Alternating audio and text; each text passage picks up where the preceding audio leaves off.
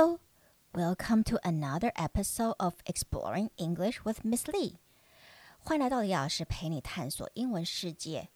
这一集我要做一个人物侧写。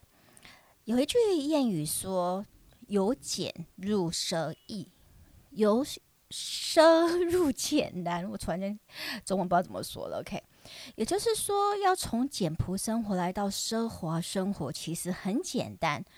但是，当你已经习惯奢华生活，才要回来过简朴生活，就很艰难了。诶，但是这一集的人物侧写的新闻人物，却是颠覆这个思维的，而且他还在活的前，他走前，把他这一辈子赚到的巨资，真的是巨资哦，OK，全部都捐出去。但是很少人知道他的名字。这位人物是谁呢？Let's get started. Charles Feeney, a pioneer at duty free shops and a shrewd investor in technology startup, passed away on October 9th in San Francisco. What makes his life remarkable is not the amount of fortune he amassed in his lifetime, but his spirit of generosity. By the time he passed away, he had successfully donated nearly all of his $8 billion to charity, mostly anonymously. Unlike many philanthropists, you won't see Feeney's name on the facades of buildings or museum wings. Conversely, he went through great lengths to conceal his identity, wealth, and philanthropies.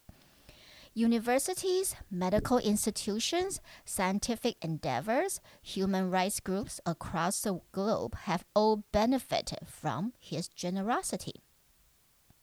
Charles Feeney was born into a Roman Catholic blue collar family in New Jersey of Irish descent. Both of his parents were devout Catholics. His mom, a nurse, often went out of her way to help those in need. After graduating from high school, Feeney served four years in the Air Force before going back to school again. He graduated from Cornell School of Hotel Administration in 1956 and moved to Europe. There, he met a fellow Cornell alumnus and formed a business partnership to sell duty free goods to American servicemen returning to the U.S. The business took off immediately during this post war era, and their duty free shop became global enterprises, which turned Charles Feeney into a multi billionaire. By age 50, he had palatial homes in New York, London, Paris, Honolulu, San Francisco, and Aspen, Colorado, and on the French Riviera. However, he started having doubts about this extravagant lifestyle and eventually concluded that was not for him. He quit the wealthy social groups, sold his yachts and limousines, started flying coach, and taking public transport. He was also resolved to give most of his wealth away anonymously and lead a simple life. Decades before he passed away, he only wore a $10 watch, took the bus and subway, flew coach, and lived in a rented two bedroom apartment with his second wife. Mr. Feeney had given away all his fortune of $8 billion by 2020. His generosity enriched millions of lives around the world who will never know his name. But he didn't care because his life was truly rich in the hearts of in the hearts and minds of many people. 那我们来看看 Charles Feeney 这个人到底是谁？He's a pioneer at duty-free shops，他其实就是我们说免税商店的先驱者了。OK，and、okay? a shrewd shrewd 精明的 investor，很精明能干的投资者 in technology startups，很会投资科技的创投。passed away on October 9th in San Francisco。他在十月九号在旧金山过世。What makes his life remarkable？什么让他的生命这一生如此的非凡 is not the amount of fortune he amassed in his lifetime，并不是 the amount of fortune he amassed in his lifetime， 并不是他这一辈子 his lifetime he amassed 他所累积的 amount of fortune 财富哦，but his spirit of generosity，而是他的慷慨的精神。By the time he passed away，在他今年去世之前，he has successfully donated nearly all of his eight billion dollars to charity。他成功的把几乎 all of his eight billion dollars， 八十亿美金的财产 donated to charity，捐到慈善机构。mostly anonymously，而且大多数都是匿名捐，所以就算你有曾经受惠于他，你也不知道是他捐给你的。Unlike many philanthropists，跟很多其他的慈善家不一样的地方是。You won't see Finney's names on the facade of buildings。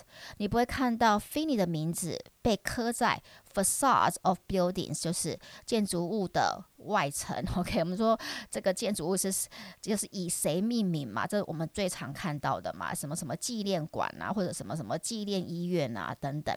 这在美国很常见，很多学校的建筑物都是有那个就是捐赠者的名字，以捐赠者的名字来命名。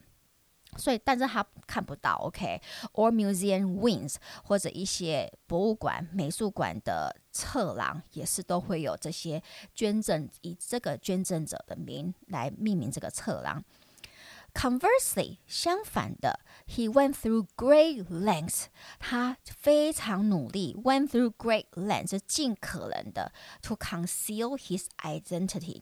去呃隐瞒，OK，隐藏他的 identity，他的呃，我们说他的 identity 要怎么说？突然间脑袋一片空白，就是他的身份啊，wealth，呃，财富，and also philanthropies，还有他的慈善的行动。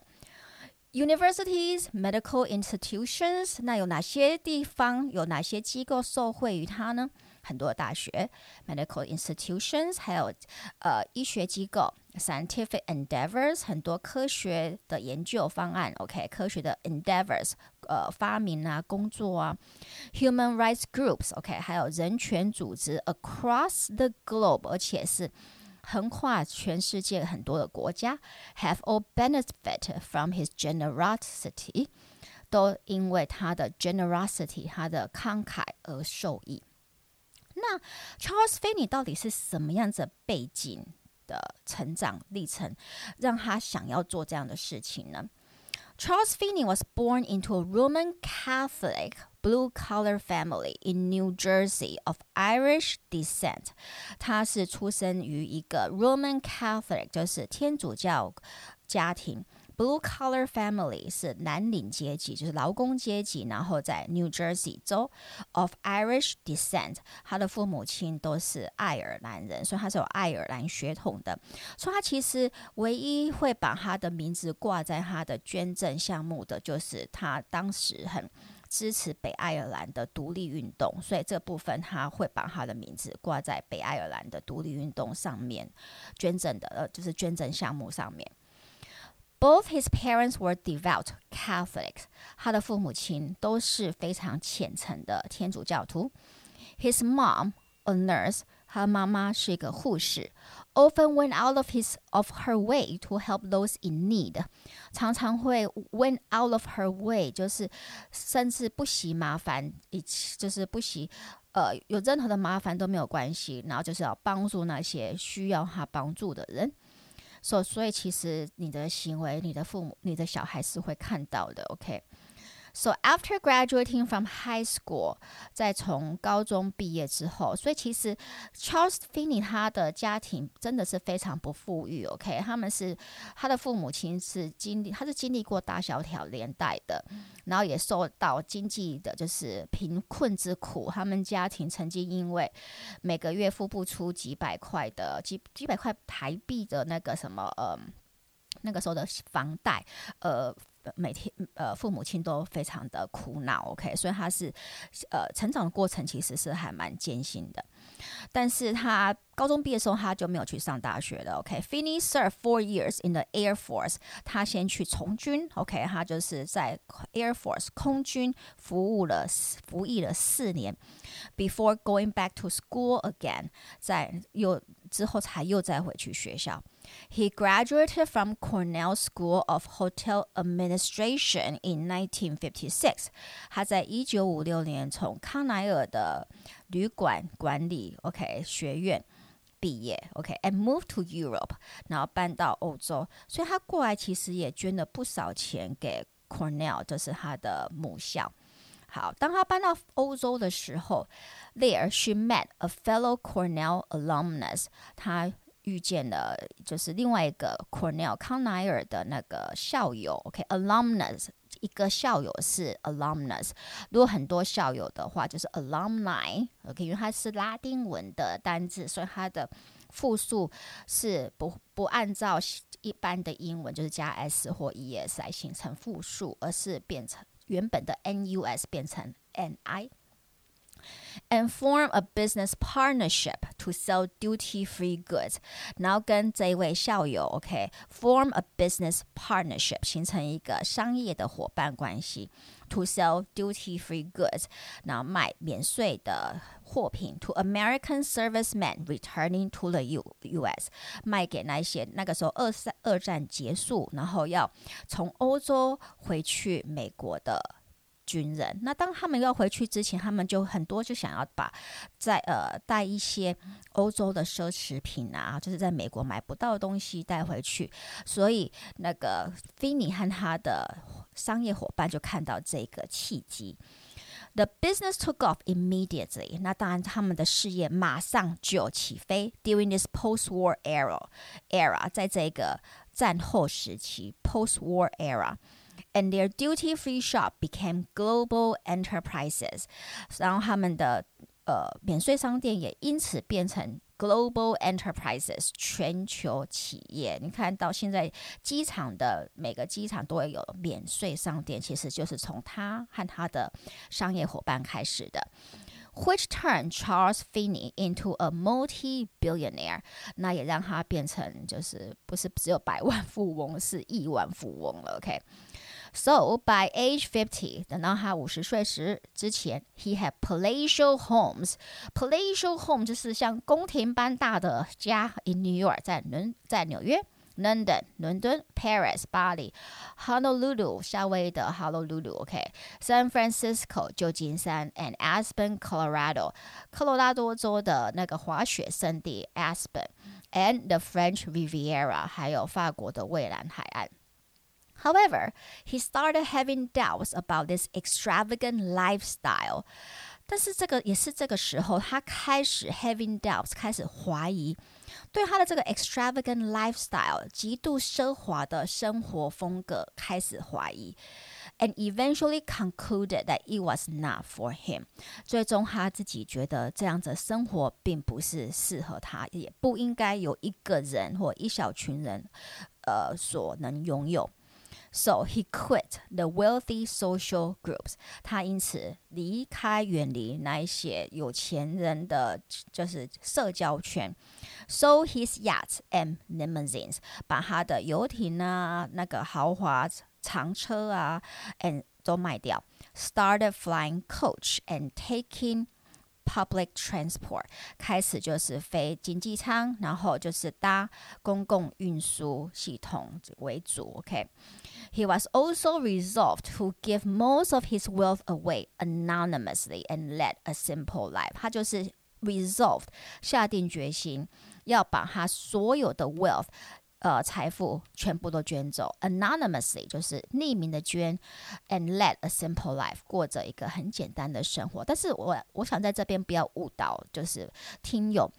他当然，他有五个小孩，但你说他有没有留钱给五？难道都没有留钱给他的五个小孩？当然有，OK，五个小孩他都有给他们一定的，就是至少他们这一辈子可以舒适的生活的金额。那呃，但是他不会留超过这样子，因为他也觉得留太多给小孩并不是一个好事，所以他还是有把一些钱留给他的五个小孩，然后更。我觉得这个是大家都要学习的。更棒棒的是，我都已经讲到我，我觉得他好到我都讲讲那个没有办法发音了嘛。OK，你知道他跟第一个老婆、第一任老婆，就是结婚三四十年的老婆离婚的时候，OK，他把他。五个豪宅全部都给他老婆，第一任老婆，然后就是净身而出，然后他当然有也给他，当然在所有捐出去之前，他有呃，好像留，我记得看到的是他留给自己一百万美金吗？还是两百万美金？OK，Anyway，就是足够让他也能够跟他的第二任老婆，他第二第二任老婆就是他的 assistant，他的助理，他的秘书。可以过完余生呐，应该是怎么讲？所以他也不不是说完全就是呃捐到全部都没有，没有没有这样这个这个就是有点误，不要误会了。OK，他当然还是会有足够的钱给他自己的家庭和他自己，让他能够过完这一辈子。但是，但是，就是光光是这，光是来我们说他把八十亿美金捐出去，我就觉得真的是不容易了。OK，so decades before he passed away，在他过世之前的数十年来，he only wore a ten dollar watch，他的手表只是十块美金，就是三百块台币而已。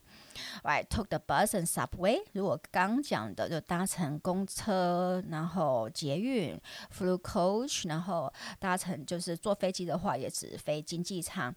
live in a rented two-bedroom apartment with his second wife，然后跟他的第二个人老婆住在一个租的，这就是租来的两个卧室的公寓。So Mr. Feeney had given away all his fortune of eight billion dollars by 2020。在八二零二零年，就是他过世前三年，他成功的把八十亿的美金全部捐出去。那一定会有有听友说，那如果说他不在乎被人知道的话，为什么新闻记者还是知道呢？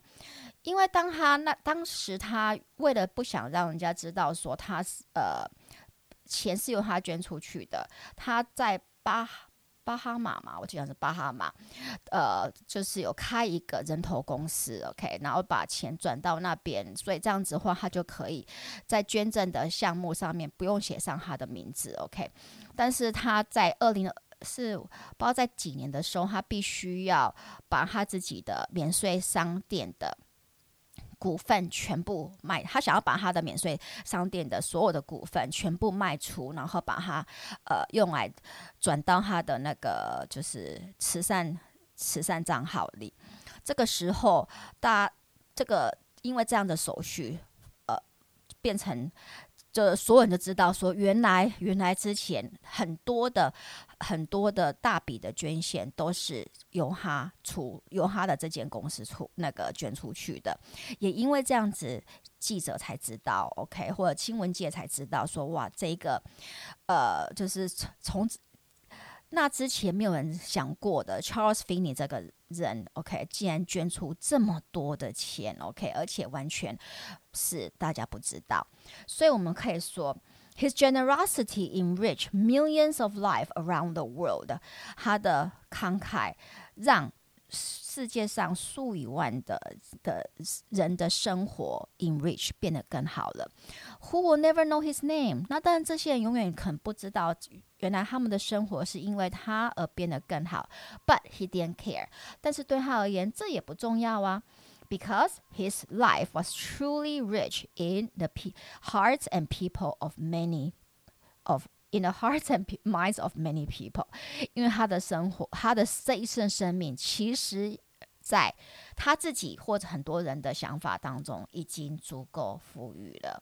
OK，so 哎，在。我有没有觉得非常的励志？我真的觉得好励志，因为我们自己有那么多钱的时候，我们会做这样的事情吗？应该很难吧？你可能会只是想要把钱给自己的小孩，或者自己去享福，或者做很就是过很奢华的生活。但是他是过了奢华生活之后，他发觉这个并不是他想要的，这个也不是他应该得到的，这样子的。人生的转折和醒思，是我觉得我个人是蛮佩服的啦。OK，All right, so 如果你觉得我的 podcast 对你的英文学习有帮助，就请到 Apple Podcast 帮我按五颗星订阅和分享，也可到李老师呃陪你探索英文世界的脸书和 IG 粉丝专业按赞追踪或留言。那我们就下集见喽！Talk to you next time on Exploring English with Miss Lee. Goodbye.